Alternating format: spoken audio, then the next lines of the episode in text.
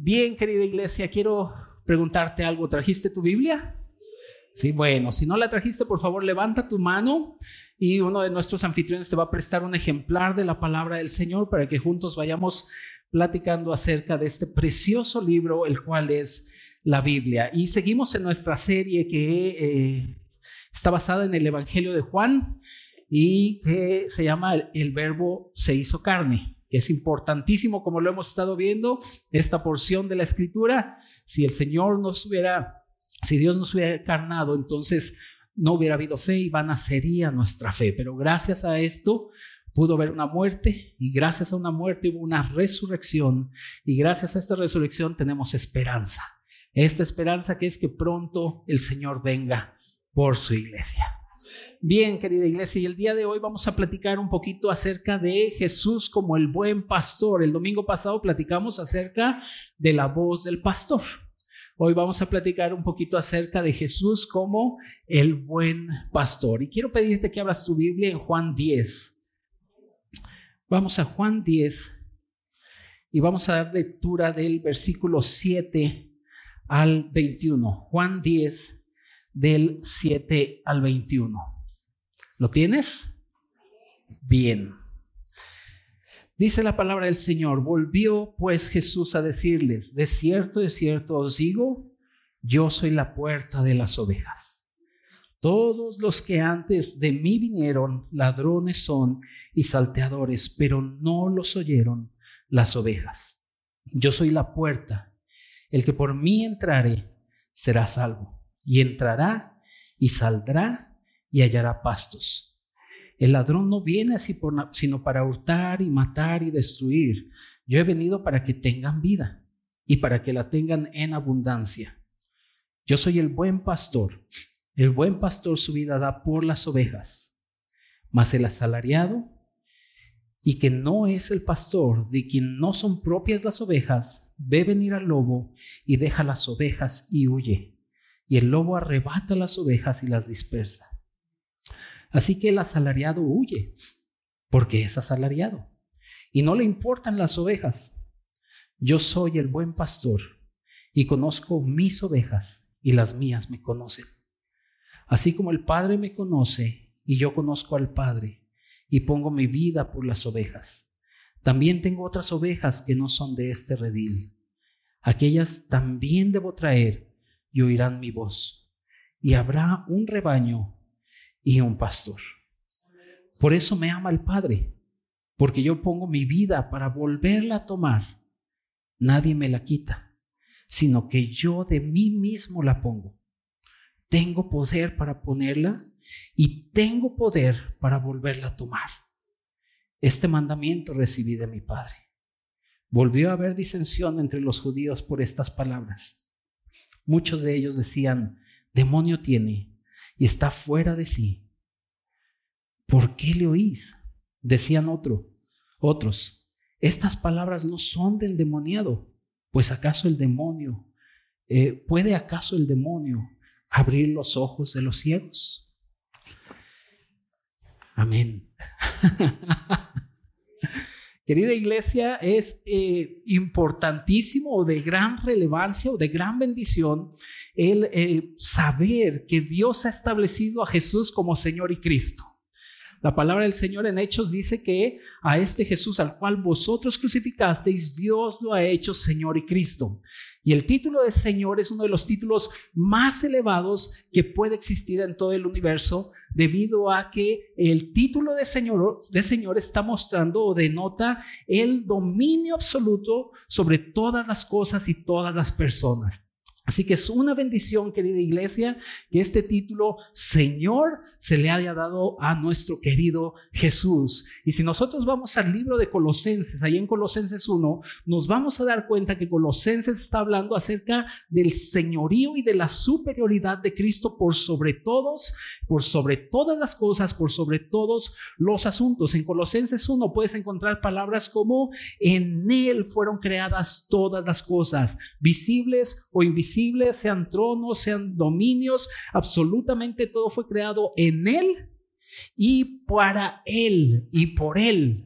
Nosotros podemos encontrar en Colosenses que también dice que Él fue dado por cabeza a la iglesia para que en todas las cosas Cristo tenga la preeminencia, es decir, que sea el primer lugar en honor, en gloria, en medio de la iglesia, en medio del universo y en medio de toda la humanidad. Por tal razón la Biblia dice que un día toda lengua confesará que qué?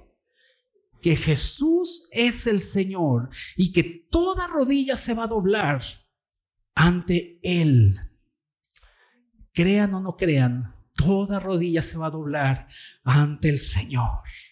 Y toda lengua va a confesar que Él es el Señor y dice para gloria de Dios Padre. De tal modo que tú y yo podemos glorificar a Dios cuando decimos Jesús es el Señor. Ah, estamos glorificando al Padre. Queremos glorificar al Padre, debemos entender que Jesús es el Señor. Y cuando lo confesamos, glorificamos al Padre. Y este es un título extraordinario, pero hay un título muy bueno también. Que el Señor Jesús no solamente es Señor, sino que también es el buen pastor. Y este título es un título por el medio del cual el Señor se relaciona contigo y conmigo. Iglesia, tenemos un buen pastor. Y la palabra pastor significa alguien que cuida con ternura o alguien que alimenta con ternura. De tal modo que nosotros podemos ver que este Jesús es el cual es Señor, también es nuestro pastor un buen pastor. Y mira, hay un cuadro en Apocalipsis 1, un cuadro precioso que tú lo puedes encontrar, lo puedes leer en tu casa. Déjame platicarte. Apocalipsis 1, 10 y 11 dice la Biblia que Juan estaba en el Espíritu en el día del Señor. Y cuando él estaba ahí en el Espíritu en el día del Señor, dice que una voz le dijo, yo soy el alfa y la omega, el primero y el último. Y dice la Biblia que cuando Juan volteó para ver quién le hablaba, dice que vio siete candeleros, los cuales representan las siete iglesias, y en medio de los candeleros a uno semejante al Hijo del Hombre, el cual es Cristo. El que él esté en medio de los candeleros está mostrando su tierno pastoreo para su iglesia. Querida iglesia, Dios no ve su iglesia derrotada. No ve a su iglesia devastada, sino que Él la ve como un complemento glorioso que Él creó por medio de su vida, por medio de su muerte y resurrección. Y entonces todos aquellos que estábamos arruinados por el pecado, ahora nos ha llamado para venir a ser su iglesia. ¿Estabas arruinado antes? Sí. ¿Seguíamos la corriente del mundo? Sí. ¿Nos interesaba Dios? No. ¿Nos interesaba la Biblia? No. ¿Nos interesaba venir el domingo? Tampoco. Pero un día el Señor vino a nosotros, nos encontró, nos rescató y ahora los que estábamos devastados por el pecado, somos hechos sus hijos y somos la iglesia. Qué bendición y como iglesia necesitamos tener un buen pastor. Mira, abre por favor tu Biblia en Primera de Pedro y esto debe estar subrayado en tu Biblia. Ya sabes que a mí me encanta que subrayen la Biblia o que lo manden a hacer póster. Así que esto debe estar subrayado en tu Biblia. Primera de Pedro 2.25. Primera de Pedro 2.25 para que nosotros vayamos entendiendo todo este asunto de Jesús, nuestro buen pastor. Primera de Pedro 2.25. ¿Lo tienes? Es muy cortito. Dice, pero vosotros son ovejas descarriadas. Dice, eran, dice, pero vosotros erais como ovejas descarriadas, pero ahora, ¿cuándo? Ahora habéis vuelto al pastor y al obispo de vuestras almas. Y no que nosotros hayamos vuelto por nuestra propia fuerza, sino que este pastor, este tierno pastor, un día fue a buscarnos, nos encontró y por medio de su muerte y resurrección nos regresó a él mismo. Y me encanta esa palabra, la que dice pastor y obispo de nuestras almas, porque también la palabra obispo se puede traducir como guardián. Así que tenemos no solamente un pastor, sino que tenemos un guardián. ¿De qué? De nuestras almas. ¿Por qué de nuestras almas? Porque nuestra alma le encanta vagar, ¿verdad que sí? Le encantan nuestros pensamientos, le fascina irse por otros lados, nuestros sentimientos también, y de repente empezamos a llorar, y ay, qué dolor, ay, ay, ay, ay, ay, ¿y por qué lloras? No sé, pero déjame llorar. Nos sale el montaner que llevamos dentro. Han oído Montaner, ¿verdad? Los millennials a lo mejor van a decir, no, ¿qué es eso? Pero no te hagas, si has oído a Montaner. Y es más, la cantaste en tu carro, esa de déjame llorar. ¿No te acuerdas? Ya unos dijeron, sí, ya me acordé de ese amor. Pero nos sale de repente nuestros sentimientos sí, y no sabemos qué pasa. Bueno, por eso necesitamos un pastor y guardián de nuestras almas. Y gracias a su muerte y resurrección, ahora su espíritu está en nuestro espíritu y ahora este buen pastor vive en nosotros. Qué bendición, querida iglesia. Qué bendición es que hemos sido regresados al pastor y guardián, al pastor y obispo de nuestras almas. Y mira, querida iglesia, Jesús es nuestro buen y gran pastor. Y Él es nuestro buen y gran pastor porque nos guía en Él por Él y para Él. Vamos al versículo del 7 al 9 de Juan. Regresemos a Juan, por favor. Y vamos al versículo del 7 al 9. ¿Lo tienes? Dice, volvió pues Jesús a decirles, de cierto, de cierto os digo. ¿Te acuerdas que la vez pasada platicamos un poquito acerca de esta frase? Cuando el Señor decía, de cierto, de cierto os digo, estaba mostrando el Señor que iba a decir una gran verdad o que iba a revelar cómo era el reino de Dios. Y entonces cuando dice de cierto, de cierto os digo, debemos poner especial atención. De cierto, de cierto os digo, yo soy la puerta de las ovejas. Todos los que antes de mí vinieron, ladrones son y salteadores, pero no los oyeron las ovejas. Yo soy la puerta, el que por mí entrare será salvo y entrará y saldrá y hallará pastos. Querida iglesia, el Señor primero dice, yo soy la puerta. Pero después dice, yo soy el pastor. Y después dice, también yo soy los pastos.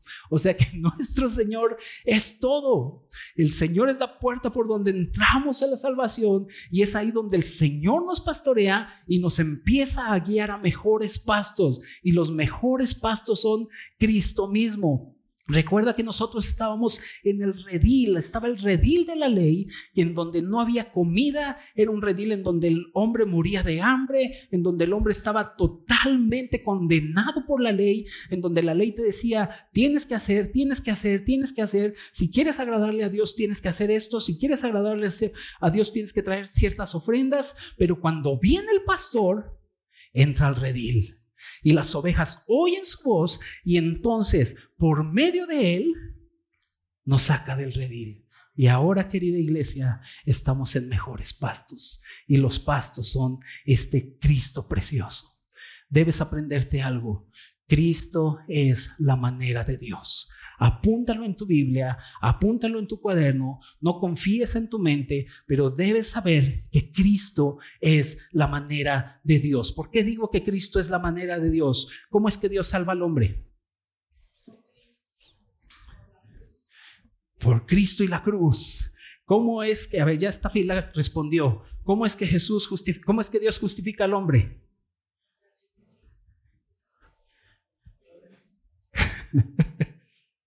por Cristo. ¿Cómo es que Dios santifica al hombre?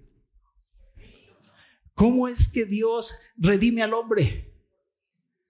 ¿Cómo es que Dios sacó a las ovejas del redil? ¿Cómo es que Dios usó una puerta? Por Cristo. ¿Cómo es que nos lleva a mejores pastos? Por Cristo. Bien, ya. Ya la tenemos. Voy a sacar una foto para el Face de que ya lo agarraron. Ahí está. Bien. Querida iglesia, debemos entender que Cristo es la manera de Dios. Todo lo que Dios quiere lograr lo hace por medio de Cristo. Por eso Él viene y dice, yo soy el camino, la verdad y la vida. Y que el Señor sea el camino no se está refiriendo a un método, se está refiriendo a una persona. Si nosotros queremos constantemente tomar un método, voy a tomar este método para, para poder llegar a Dios, o voy a tomar un método para poder hacer esto, para agradarle a Dios, son solo métodos. No podemos tomar un método, tenemos que tomar a la persona viviente de Cristo, porque la manera que Dios logra todo es por medio de Cristo.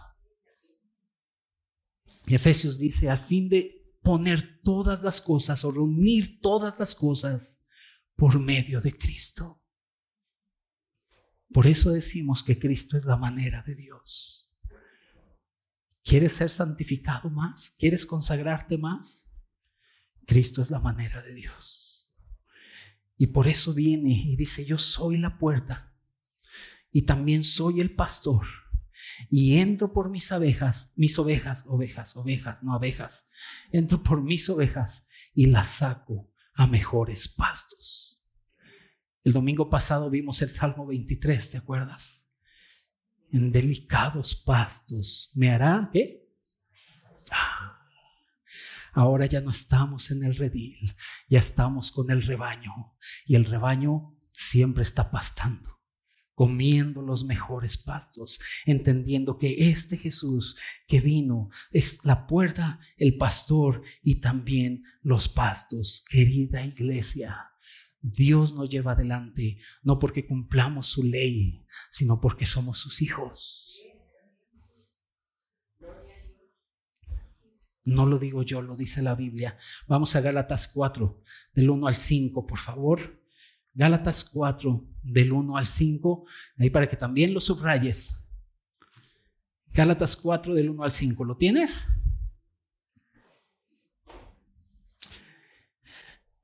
Gálatas 4, del 1 al 5 dice, pero también digo, entre tanto que el heredero es niño, en nada difiere del esclavo, aunque es señor de todo, sino que está bajo tutores y curadores hasta el tiempo señalado por el Padre. Está hablando de la ley. Así también, ¿quiénes? Nosotros. Cuando éramos niños, estábamos en esclavitud, bajo los rudimentos del mundo. Versículo 4. Pero cuando vino el cumplimiento del tiempo, aleluya, Dios envió a su Hijo nacido de mujer y nacido bajo la ley, para que redimiese a los que estaban bajo la ley, a fin de que, ¿qué? Recibiésemos la adopción de hijos. Y por cuanto sois hijos, Dios envió a vuestros corazones el espíritu de su Hijo, el cual clama, Abba Padre. No es porque cumplimos algo, es porque somos sus hijos. Y Él ha mandado su espíritu para que el cual clama Abba Padre. Y es curioso que Romanos 8:15 dice que nuestro espíritu, nuestro espíritu humano también clama Abba Padre. Y aquí en Gálatas vemos que el espíritu del Hijo de Jesucristo clama Abba Padre. ¿Qué es todo esto? Es el cumplimiento de 1 Corintios 6:17 que dice que el que se une al Señor, un solo espíritu es con Él. Y esto de Abba Padre, querida iglesia, no solamente es el papito. Abba Padre es una expresión de un profundo afecto, de un intenso afecto e intimidad, una cariñosa intimidad entre el Hijo verdadero y el Padre que lo engendró.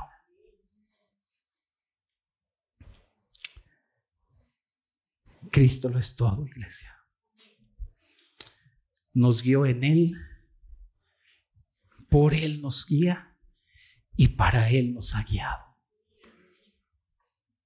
Todas las cosas están puestas bajo sus pies, incluso tu vida y mi vida. Así que Cristo es la manera de Dios. Él es la puerta, Él es el buen pastor y Él también es estos pastos. El hombre estaba abriendo en el redil, pero viene el Señor y les dice, vengan, síganme, los llevo a mejores pastos. Y ahí estamos nosotros. Qué bendición. Qué bendición, querida iglesia. Jesús es nuestro buen pastor, nuestro buen y gran pastor, querida iglesia. Y Él es nuestro buen y gran pastor porque nos protege y nos apacienta. Vamos a Juan otra vez, por favor, versículos del 10 al 16. Juan capítulo 10, versículos del 10 al 16. Dice, el ladrón no viene sino para hurtar y matar y destruir. Yo he venido para que tengan vida y para que la tengan en abundancia. Yo soy el buen pastor. El buen pastor su vida da por las ovejas. Mas el asalariado y que no es el pastor, de quien no son propias las ovejas, ve venir al lobo y deja las ovejas y huye. Y el lobo arrebata las ovejas y las dispersa. Así que el asalariado huye porque es asalariado y no le importan las ovejas. Yo soy el buen pastor y conozco mis ovejas y las mías me conocen. Así como el Padre me conoce y yo le conozco al Padre y pongo mi vida por las ovejas, también tengo otras ovejas que no son de este redil. Aquellas también debo traer y oirán mi voz y habrá un rebaño y un pastor. Iglesia, ninguna, ninguna oveja puede pastar de manera adecuada si antes no se siente segura, ¿verdad que sí? Si antes no está segura, no va a poder pastar o no va a poder alimentarse como debería hacerlo. Y nosotros debemos ver que la intención que el Señor tiene para su pueblo es alimentar a las ovejas de manera adecuada, pero también que sean apacentadas. Y la palabra apacentar quiere decir precisamente esto, alimentar.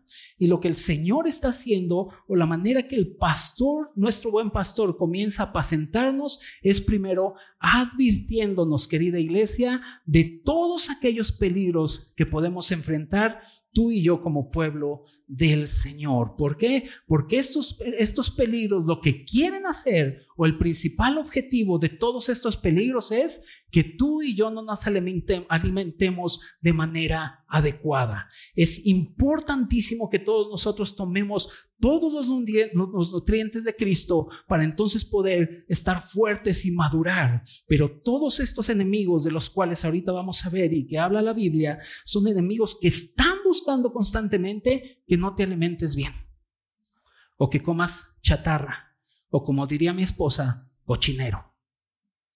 Están buscando y dice la Biblia, tienes que buscar como niño recién nacido la leche espiritual dada sin engaño, sin ser adulterada. Tenemos que buscarla de tal manera, debemos buscar aquellos que perseveran en la doctrina de los apóstoles para estar siempre bien nutridos con este elemento espiritual. Pero viene la palabra del Señor y lo que acabamos de leer y nos muestra que las ovejas tienen por lo menos tres enemigos tremendos. Y uno de ellos es, de acuerdo a lo que acabamos de leer, son los ladrones y salteadores. Estas son las personas que nosotros podemos ver en los fariseos, que ellos venían y ponían un montón de cargas y tienes que hacer esto y tienes que hacer lo otro y te cargaba y no me interesa nada. A los fariseos no les interesaba absolutamente la sanidad del ciego ni la sanidad de los leprosos, no les interesaba absolutamente nada de eso. Lo único que les interesaba a ellos era tener poder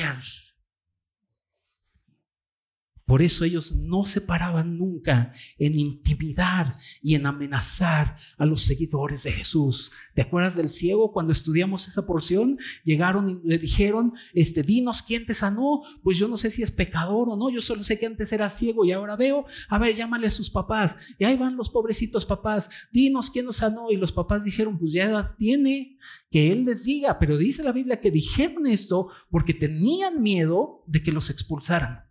Y finalmente el ciego terminó siendo expulsado de la sinagoga. Cuando Pedro y Juan y empiezan a predicar, los fariseos vienen y les dicen, te prohibimos que prediques el Evangelio. Y es cuando Pedro le dice, considerad si es mejor obedecer a ustedes antes que a Dios. Lo único que estos hombres salteadores y ladrones están buscando es tener control sobre el rebaño. Y cuando hay control sobre el rebaño, se pierde la función de cada uno de los miembros del cuerpo de Cristo. Cuando estamos en el rebaño, en mejores pastos, la función en nosotros comienza. Y esto es uno de los peores enemigos, los ladrones y los salteadores que vienen. Y esto lo, lo, hizo el Señor o lo profetizó el Señor en Ezequiel 34, del 2 al 4, para que veamos cómo desde entonces el Señor le pide a Ezequiel, profetiza. Porque estos pastores, dice, no están haciendo las cosas de acuerdo a mi corazón. Fíjate lo que dice Ezequiel 34 del 2 al 4, si tienes, si lo tienes ahí, qué padre, para que vayas subrayando y si no, apúntalo y lo lees en tu casa. Es buenísimo que leas todo Ezequiel 34, solamente vamos a leer del 2 al 4. Viene el Señor con Ezequiel y le dice, hijo de hombre, profetiza contra los pastores de Israel. Profetiza y di a los pastores, así ha dicho Jehová el Señor. Hay de los pastores de Israel que se apacientan a sí mismos. ¿No apacientan los pastores a los rebaños? Coméis la grosura y os vestís de la lana, la engordada degolláis mas no apacentáis, acuérdate que la palabra apacentar quiere decir alimentar, mas no apacentáis a la oveja, no fortalecisteis las débiles, ni curaste la enferma, no vendaste la perniquebrada, no volviste al redir la descarriada, ni buscaste la perdida, sino que os habéis enseñorado de ellas como con dureza y con violencia. De tal modo que los ladrones y salteadores son aquellos que buscan dominar. Pero no solamente eso, si tenemos, sino que tenemos también al asalariado. Al asalariado no son mis ovejas, a mí me pagas, no son mis ovejas. Esta clase de personas son los que aman más el beneficio que el oficio. ¿Qué podemos sacar? Y así hay un montón de gente, ¿han visto? Sobre todo ahí en ese canal que se llama, qué bueno, quiere decir que no lo ven, gloria a Dios. Este canal que cuando hacen sus maratónicas que te dicen da dinero y si das dinero Dios te va a hacer el milagro que estás pidiendo, declara, profetiza y nada más están buscando y eso no es lo triste. Lo triste es que cuando ponen su bonche de hojas de la gente que ha hablado, cantidad de hojas. Y no se han dado cuenta que muchos de ellos son asalariados, que solamente están buscando el beneficio. ¿Por qué? Porque dice la Biblia que el asalariado ve venir al lobo. Lo acabamos de leer. Ve venir al lobo y ¿qué pasa? ¿Qué hace? Porque no son mis ovejas huye. Y es por eso que viene la palabra del Señor en 1 de Pedro 5:2 y dice, apacentad la grey de Dios que está entre vosotros, cuidando de ella, no por fuerza, sino voluntariamente, no por ganancia deshonesta, sino con ánimo pronto. Y el tercer enemigo de nosotros, querida iglesia, recuerda que estas advertencias Dios lo hace para protegernos Aquí está en la palabra de Dios todo aquello que nosotros debemos saber para ir adelante y ser protegidos como el rebaño de Dios. Y el tercer enemigo es el lobo. Que el lobo sabemos en la Biblia que está representando al maligno y que siempre va a estar acechándonos constantemente. Y por eso viene el Señor y le dice a sus discípulos, he aquí los envío como ovejas en medio de lobos que van a estar buscando constantemente que nuestra fe sea destrozada, que seamos heridos constantemente, pero tenemos al buen pastor, iglesia. Tenemos al buen pastor que nos dice, cuídense de los falsos profetas que vienen a vosotros vestidos de ovejas, pero por dentro son lobos rapaces. Cuídense de eso. Y esta es la manera en que el Señor nos está protegiendo constantemente. De modo que si nosotros no conocemos las escrituras, seremos presa fácil del, enemigo que estás echando. Por eso es importante, y quiero decírtelo, que si hay algo que Dios ha estado hablando a nuestros corazones en el liderazgo, del, liderazgo de la iglesia es, regresen a las escrituras. Y pronto recibirás noticias. Pronto recibirás noticias. Pero tenemos que volver a esta antorcha que brilla en la oscuridad, a la cual hacemos bien en estar atentos hasta que el día amanezca. Y entonces viene el buen pastor y dice, yo los voy a guardar. Y la manera en que lo hace es por medio de su callado, que nos infunde aliento. Así que debemos ver claramente esto, querida iglesia, que Él es el buen pastor que da su, vida por las ovejas. Leímos al inicio, primera de Pedro, donde dice que Él es el pastor y obispo de nuestras almas. Y quiero decirte algo, querida iglesia. Eh, eh, eh, Pedro está escribiendo esa epístola a una iglesia en persecución, a una iglesia que estaba recibiendo una persecución terrible. Y entonces viene el apóstol, el apóstol Pedro y les dice que no, no, les parezca extraño cuando vengan las pruebas. No les debe ser algo extraño, sino que para eso fuiste llamados, para padecer de Cristo. Y precisamente por las pruebas que estaba pasando la iglesia, viene Pedro y les dice que tienen un pastor de vuestras almas. ¿Por qué? Porque si vemos la persecución, podríamos decir que la persecución es contra el cuerpo, pero no es así. La parte más afectada cuando viene la persecución o cuando vienen pruebas o circunstancias es nuestra alma.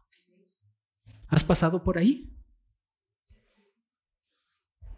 Alguna situación en la que te desesperas, te desanimas, te desalientas, te deprimes, te enojas, todas esas situaciones tienen que ver con tu alma. ¿Has pasado por ahí? ¿Cuántos hemos estado desanimados alguna vez?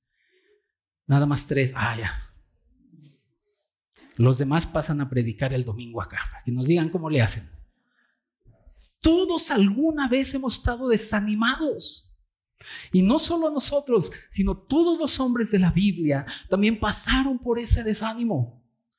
Pero el Señor necesita que pasemos por eso para que confiemos más en Él. A veces nosotros nos metemos y decimos, wow, qué gran hombre era Moisés, qué gran hombre era eh, Jacob, qué hombre era Pablo. Pero lo que Dios quiere que veamos no es a esas personas, sino al Dios de esas personas. ¿Por qué? Porque dice la Biblia en Santiago que Elías era un hombre sujeto a pasiones y deseos igual a ti y a mí, pero que oró con fe y, descendió fuego del cielo, pero era igual a ti y a mí, con pasiones y deseos. También se desanimaba, también lloraba, también se angustiaba, angustiaba también se desesperaba, también reía, también lloraba. Y en un momento ves a, Elías que está venciendo a 450 profetas de Baal, fuerte, poderoso, oró, descendió fuego. Y entonces ves a Elías muy fuerte. Y en un momento más llega el mensajero de Jezabel y le dice, mañana Jezabel te va a matar. Y entonces ese Elías fuerte y poderoso se echa a correr. Se escondió Chelita. Te voy a decir lo que le dije a mi grupo pequeño. ¿Cómo puedes explicar teológicamente eso? Primero está con 450 profetas de Baal, fuerte, y viene Jezabel y dice, te va a matar y se echa a correr. Bueno, es muy sencillo, que se le tiene más miedo a una mujer enojada que a 450 hombres.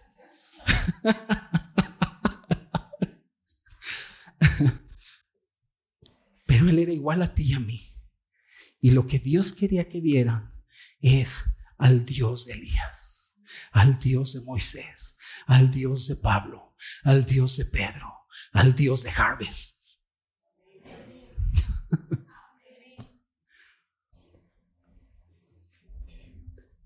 Él es el buen pastor. Y entonces viene Pedro y les dice a la iglesia perseguida, iglesia, tienen un pastor y obispo o guardián de su alma. Permitan que el Señor los proteja y los apaciente. No te extrañes cuando venga la prueba a tu vida, porque para eso fuimos llamados. ¿Lo crees? Me gustaría no, pero para eso fuimos llamados, para padecer juntamente con Cristo. Pero todo lo podemos en Cristo. ¿Qué qué? Fuerte y así como convencidos. Amén. si fuera por nosotros nos hubiéramos rendido hace mucho. Pero el espíritu de su Hijo está en nosotros y nos lleva. Nos lleva. Jesús es nuestro buen y gran pastor. Y Él es nuestro buen y gran pastor, iglesia, porque no solamente nos apacienta y nos protege, sino también nos da seguridad y estabilidad. Vayamos a Juan nuevamente, por favor, Juan del 17 al 21. Dice, por eso me ama el Padre, porque yo pongo mi vida para volverla a tomar. Nadie me la quita, sino que yo de mí mismo la pongo. Tengo poder para ponerla y tengo poder para volverla a tomar. Este mandamiento recibí de mi Padre. Volvió a haber disensión entre los judíos por estas palabras y muchos de ellos decían, demonio tiene y está fuera de sí. ¿Por qué lo oyen? Decían otros, estas palabras no son de endemoniado. ¿Puede acaso el demonio abrir los ojos de los ciegos? Querida iglesia, él es nuestro buen y gran pastor porque nos da seguridad y estabilidad. Dice la Biblia, lo que acabamos de leer, dice, por eso me ama el Padre, porque yo pongo mi vida por las ovejas. Y aquí está el motivo por el cual el Señor subió a la cruz, porque amaba a su Padre y porque amaba a sus ovejas. Y me encanta la parte donde el Señor viene y dice, nadie me quita mi vida. Yo la pongo y tengo el poder para volverla a tomar. Fíjate lo que le está diciendo. Yo soy el buen pastor, mis queridas ovejas, y voy a dar mi vida por todos ustedes. Si ahí se hubiera quedado esto, estaremos bien tristes. Pero viene el Señor y dice, pero quiero aclararles algo. Nadie me quita mi vida. Yo la pongo y tengo el poder para volverla a tomar. Quiere decir que venía a decirles, hey, yo soy el que vive para siempre y estaré siempre con ustedes. Y al ver a este Dios y ver su soberanía de que Él viene y pone su vida, Nadie se la quitó, nadie se la pidió, el vino y la puso. Está mostrando su gran soberanía y al ver la soberanía de Dios, tú y yo podemos tener seguridad y estabilidad. ¿Sí o no?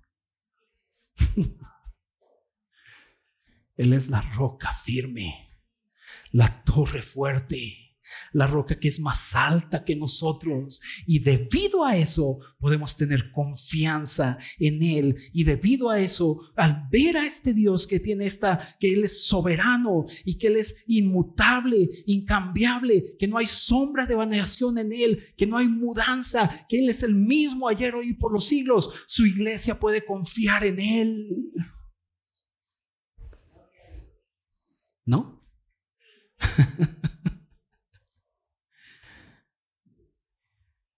Viene el buen pastor dice, necesito darle seguridad a mis ovejas.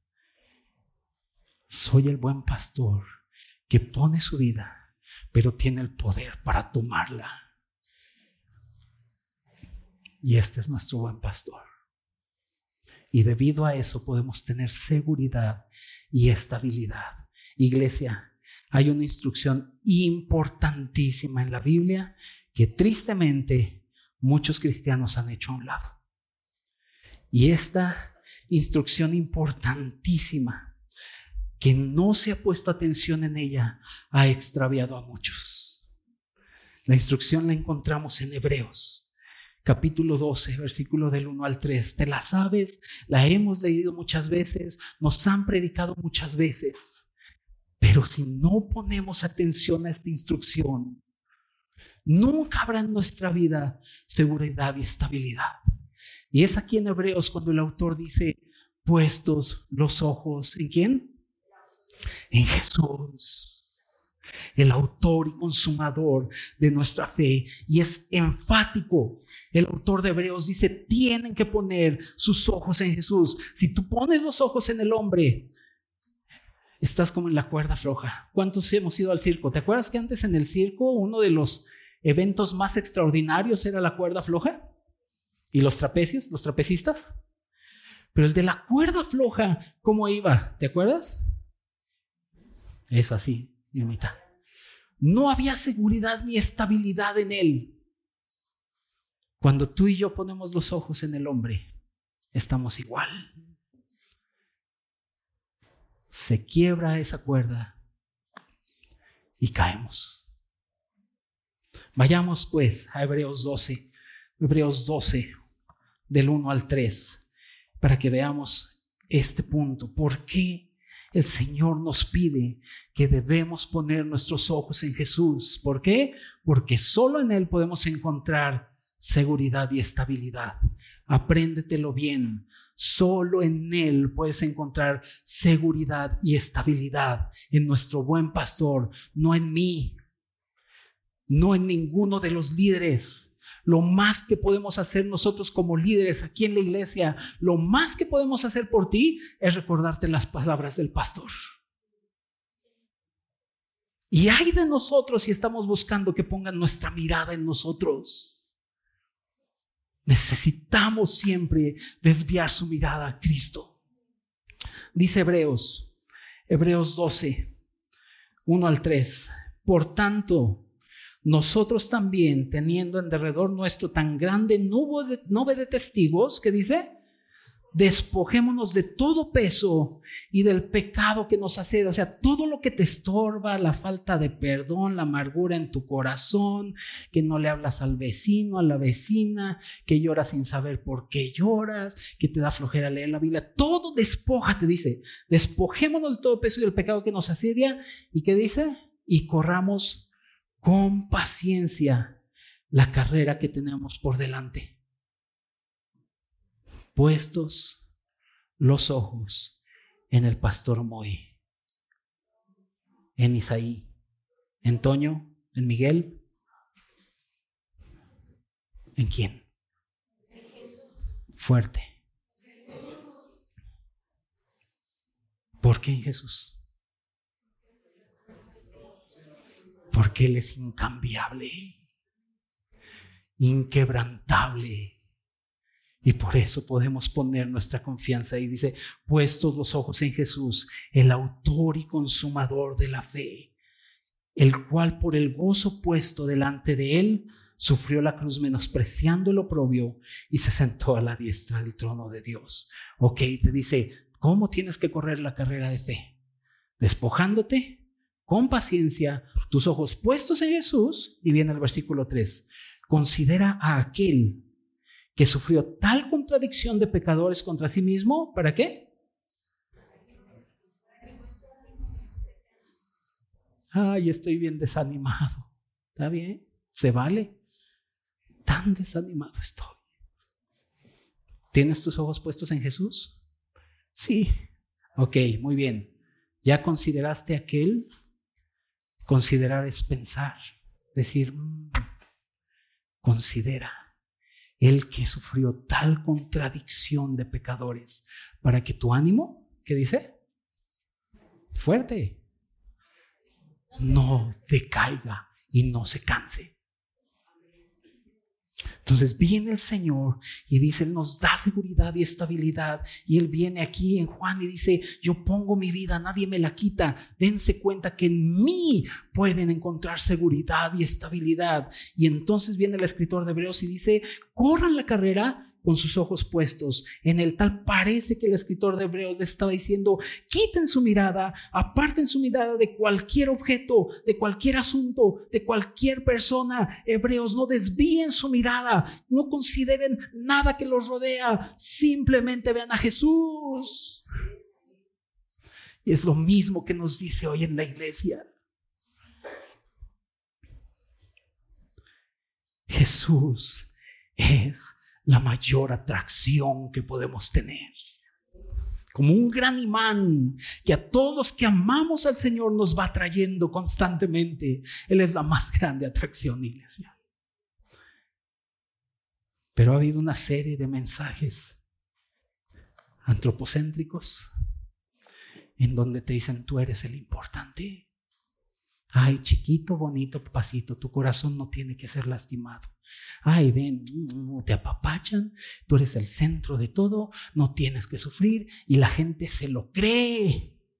Y entonces viene Pablo y le dice a Timoteo, Timoteo, tienes que saber el carácter de los hombres en los últimos tiempos. Y la primer característica del carácter de los hombres en los, en los últimos tiempos es, serán amadores de sí mismos. Porque hay un montón de asalariados, de ladrones, diciéndoles, tú eres hijo del rey, despierta el campeón que está en ti. Y todos, aleluya no puede sufrir. Y todos, aleluya.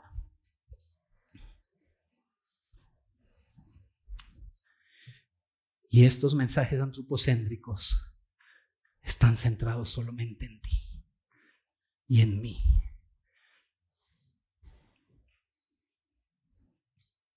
Para hacernos amadores de nosotros mismos, amadores de los deleites más que de Dios. Y mira, iglesia, quiero terminar con algo. Quiero que busquen en su Biblia Marcos. Quiero darte el ejemplo de un joven, de este asunto de poner nuestros ojos en Jesús. La importancia de esta instrucción. Poner nuestros ojos en Jesús es la manera en que tú y yo vamos a correr la carrera y podemos llegar a la meta. Vuelvo a ser enfático. Si tú pones los ojos en mí, en las circunstancias, ¿te acuerdas de Pedro? Cuando caminó sobre el agua. Que le dijo, Señor, si eres tú en medio de la tormenta, en medio de los problemas. O sea, qué padre que estaban en una tormenta y los pobres discípulos espantados y de repente viene el Señor caminando y se asustan pensando que era un fantasma y el Señor les dice, tengan ánimo, yo soy o sea, como en medio de la tormenta, en medio de los problemas, ahí estás tú, Señor. Sí.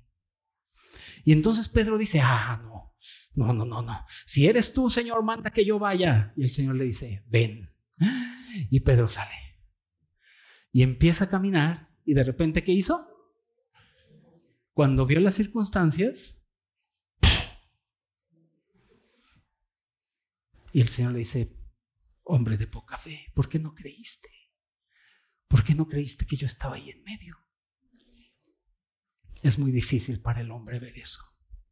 Pero si creemos lo que dice Romanos 8, 28, te lo sabes. Y sabemos que los que aman a Dios. ¿Y qué son todas las cosas? Solo las buenas, pastor. ¿Todas? Todas. Amén, Chelita. Quiero que leamos esta parte para ir terminando. Marcos 14, porque es un buen ejemplo de esto. Marcos 14, el 48 al 52, quizá cuando lo leamos vas a decir, ah, pues es un texto irrelevante, pero no es irrelevante. Y ahorita vamos a ver por qué es no es irrelevante. Marcos 14, el 48 al 52 dice, y respondiendo Jesús les dijo, como contra un ladrón habéis salido con espadas y con palos para prenderme. Cada día estaba con vosotros enseñando en el templo y no me prendisteis, pero es así para que se cumplan las escrituras. Y aquí viene lo importante que quiero que veas. Entonces todos los discípulos, ¿qué? Dejándole, ¿qué hicieron? Huyeron. Pero cierto joven le seguía, cubierto del cuerpo, cubierto el cuerpo con una sábana, y le prendieron, mas él, dejando la sábana, huyó desnudo. A ver, espérame tantito. Vinieron a Jesús y lo prendieron, y todos sus discípulos, vámonos, porque se tenía que cumplir el ideal pastor y las ovejas serán dispersas. Pero había un joven ahorita te voy a decir quién es ese joven. Un joven que qué? Que siguió al Señor. Un joven que tenía sus ojos puestos en el Señor. ¿Por qué digo que este es un gran ejemplo? Porque este joven era uno de sus discípulos. ¿Y por qué digo que es un gran ejemplo de poner los ojos en Jesús? Vamos a ver el contexto. ¿Sale? Imagínate que llega este joven y te dice, Muy, ¿qué crees? Anduve con Jesús, pero vieras lo que vi. No, hombre, Judas, Judas lo traicionó. No me digas, sí. Y era su íntimo. ¿Pero qué no remojaban el pan juntos? Sí. Y lo traicionó. No, no inventes. No, esa no es todo. Espérate, ahí te va la buena. Pedro, no, ¿qué Pedro? ¿Qué hizo Pedro? Pedro lo negó, no una, no dos, sino tres veces. No me digas, pero Pedro predicaba bien bonito. Sí, y espérate, espérate. Se echó la oreja de uno, no. Pedro, Pedro el que predicaba y el, que iba, y él, sí. No me digas eso. Espérate, ¿quieres otra? A ver si ya estamos centrados, échale. Los hijos de Zebedeo, los hijos, sí, Oraron para que descendiera fuego del cielo y consumiera a los que nos rechazaron. No, ¿y qué pasó? No, no los dejó el Señor, pero oraron así. Y te va la otra, no solo los hijos, la mamá llegó con el Señor y le dijo, Señor, y el Señor le dijo, ¿qué quieres? Que uno de mi labregón se siente a tu derecha y mi otro labregón a tu izquierda. Eso le pidió, no, estos cuates querían poder. Eso. Y ahí te va la otra. Hombre, échale. Los demás cuando oyeron eso se enojaron porque también querían poder. Híjole. ¿Y a esa iglesia vas? Sí. Y ahí te va la última de la que me enteré, aquí entre nos todos sus discípulos lo abandonaron. No, esos ni eran cristianos. Ya ni vayas. ¿Sí o no? Tenía en sus manos este joven todo para decir, mejor me hago Porque de ver cómo se comportan, mejor yo me voy.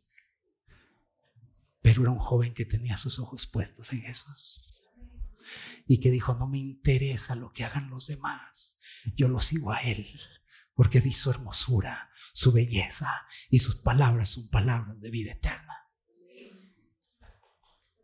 Y no solo eso, después de que el Señor resucita, su tío le dice, y con esto vas a saber quién es, su tío le dice, vente a trabajar al ministerio.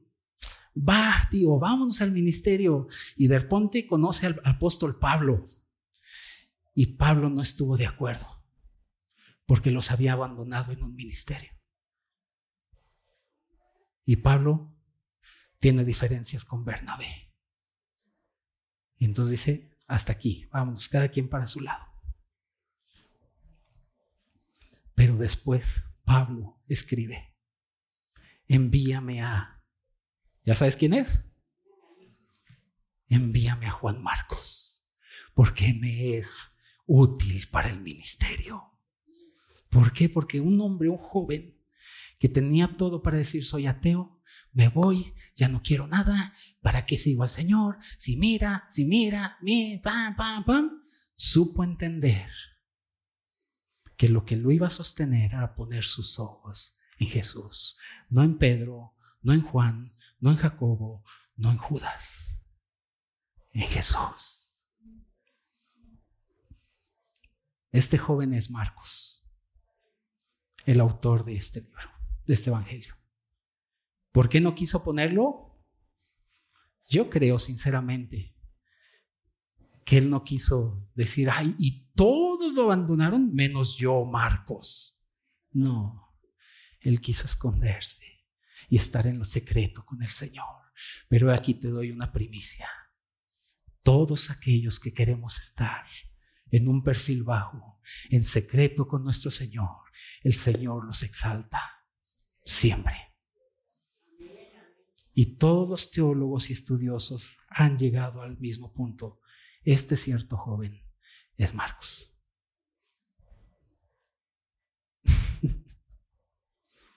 ¿Cómo estamos en ese punto, iglesia?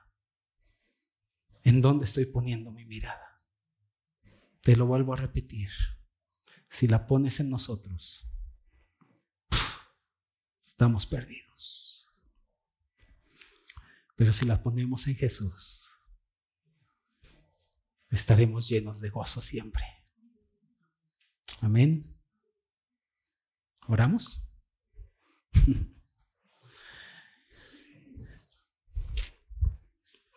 Señor, bendecimos tu nombre, que es por sobre todo nombre. Eh, gracias porque eres nuestro buen pastor. En ti no hay cambio, no hay sombra de variación ni mudanza. Y como iglesia tenemos que aprender a poner nuestros ojos en ti, el autor y consumador de nuestra fe.